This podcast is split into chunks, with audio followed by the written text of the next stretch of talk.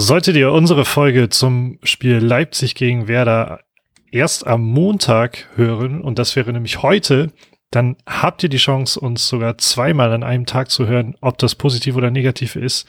Das entscheidet ihr. Ich glaube, wir sind heute voller Vorfreude, denn wir reden über das Spiel ähm, Werder gegen Dortmund. Hallo Matthias Althoff. Hallo Lars Kiefer. Ich freue mich sehr, auch wenn ich nicht zweimal am Tag podcasten kann mit dir, sind es zumindest jetzt wahrscheinlich drei podcastreiche Tage mit dir und das ist immer ein Grund zur Freude, unabhängig davon, ob wir vielleicht zwei Spiele davon verlieren. Äh, ja, eigentlich sind wir doch, sind wir nicht auch formunabhängig eigentlich immer positiv gegen Dortmund, weil ähm, man viele gute Erinnerungen daran hat. Ist das so oder ist das Quatsch? Ich, ich sehe es auch irgendwie so und das finde ich irgendwie, ich kann es auch so direkt nicht begründen, warum, weil ich gucke jetzt gerade so ein bisschen, ah, ne, wohl, ich gucke gerade so ein bisschen durch die, durch die alten, durch die Historie. Letztes Bundesligaspiel ähm, verloren 2-0, dann aber im Pokal gewonnen im äh, 3-2. Davor gab es zwei Unentschieden und dann das äh, fast schon legendäre Achtelfinale in Dortmund, was man mit 2 zu 4 im Elfmeterschießen gewonnen hat, nach einem äh, 3 zu 3, nach 120 Minuten.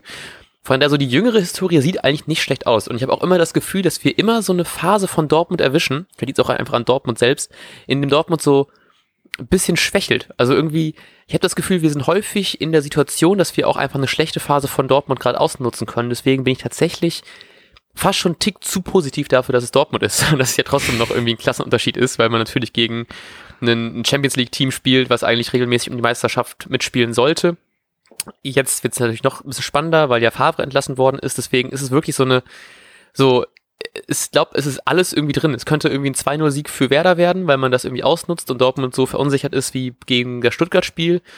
Dortmund können aber plötzlich auch mega aufspielen und uns 5-0 aus dem eigenen Stadion fegen. Von daher bin ich da extrem gespannt auf dieses Spiel. Ähm, und das macht die Trainerentlassung gerade, äh, also macht es für mich zumindest das ganze Spiel noch einen Tick spannender. Ja, wir haben ja schon gesagt, dass wir eigentlich ziemlich sauer sind, dass man das normalerweise dort mal mit der Trainerentlassung ja wartet bis zum Werder-Spiel. Ähm, jetzt ist das schon passiert. Ich hoffe einfach, dass trotzdem ähm, irgendwie noch so negative Wi Vibes, negative Vibes bei Dortmund unterwegs sind. Ähm, und ja, wer da noch ein bisschen von so einem, von so einer, von so einem, so einem Downer in der Mannschaft irgendwie äh, profitieren kann. Ähm, Gleichzeitig ist es aber ja auch so, dass bei Dortmund ja auch ein paar Verletzte sind. Da habe ich versucht schon drauf einzugehen beim letztes Mal, beim letzten mhm. Mal. Ähm, habe mich bis seitdem nicht informiert oder vorbereitet. Ähm, aber allein, dass, dass Haaland äh, nicht spielt, ist, glaube ich, schon gut in Anführungsstrichen. Ja, voll. Ich bin auch immer, also ich bin natürlich nicht froh, wenn jemand verletzt ist, vor allem nicht Haaland, weil eigentlich mag ich das ganz gerne, was der alles irgendwie wegschießt. So, ich habe irgendwie ja keinen Grund, mich darüber zu freuen an sich, aber ich freue mich trotzdem immer, wenn er trifft, weil es so ein noch so ein Bubi ist und irgendwie freue ich mich, dass es nicht so der 80 Millionen Euro Stürmer ist, den man jetzt mit ultra viel Geld geholt hat, sondern so ein, also natürlich auch ein paar Millionen reingeflossen, ne? Aber so ein, noch so ein Jungspund, irgendwie, da freue ich mich mal so ein Tick mehr, glaube ich, als wenn es so ein, ein alteingesessener äh, 100 Millionen Transfer wäre. Äh, ja, ein bisschen ähnliches Problem habe ich übrigens mit ähm, Mukuku, der ja eventuell ja spielen wird. Ähm, ich freue mich mega für den. Ich Der glaube bezüglich bezüglich allem. Ja. ähm, aber ich freue mich natürlich überhaupt nicht, wenn er jetzt morgen Abend plötzlich treffen sollte. Auch so zu, einem, zu so einem äh, ein 3 zu 1 für Bremen kann der, also ne, das Einkauf und Dortmund ja, kann der gerne okay. machen. Ja. Ähm, was glaubst du denn, wie Kofeld gegen Mokoko verteidigen will und generell gegen Dortmund aufstellen wird? ähm, da, das habe ich sehr gut vorbereitet. Oh, wirklich? Tatsächlich, ja. Und ähm, weil manchmal wird ja schon deutlich, dass Kofeld in solchen englischen Wochen deutlich Fan von ähm, Rotation ist. Mhm. Und die habe ich schon so gut es geht hier einfließen lassen, würde ich sagen. Ähm, Spieler, die wieder spielen, sind natürlich Augustinsson und Friedel. Ähm, beide, weil sie einfach nicht zu, in, in keinster Weise zu ersetzen sind. Ähm, dann glaube ich, dass Moisander einfach mal wieder spielt, hinten drin. Okay. Ähm, irgendwie, leider wünsche ich mir auch, dass Toprak nicht spielt, dafür Velkovic, weil Velkovic darf doch wieder, oder nicht? Ja. Hm. Ähm, einfach, weil ich bei Toprak immer so Verletzungsangst habe.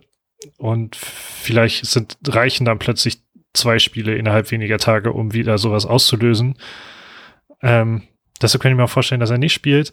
Ähm, Theo ist ja eigentlich immer total stabil, aber ich hatte jetzt einfach mal Bock, äh, dass Agu ihn rotationstechnisch ersetzt. Passt ja. überhaupt nicht zu meiner Aussage, ihn nicht gegen Leipzig spielen zu lassen, wegen starker individueller Gegenspieler, weil Dortmund ja auch gut hat. Dann im Mittelfeld äh, Bomb und Eggestein.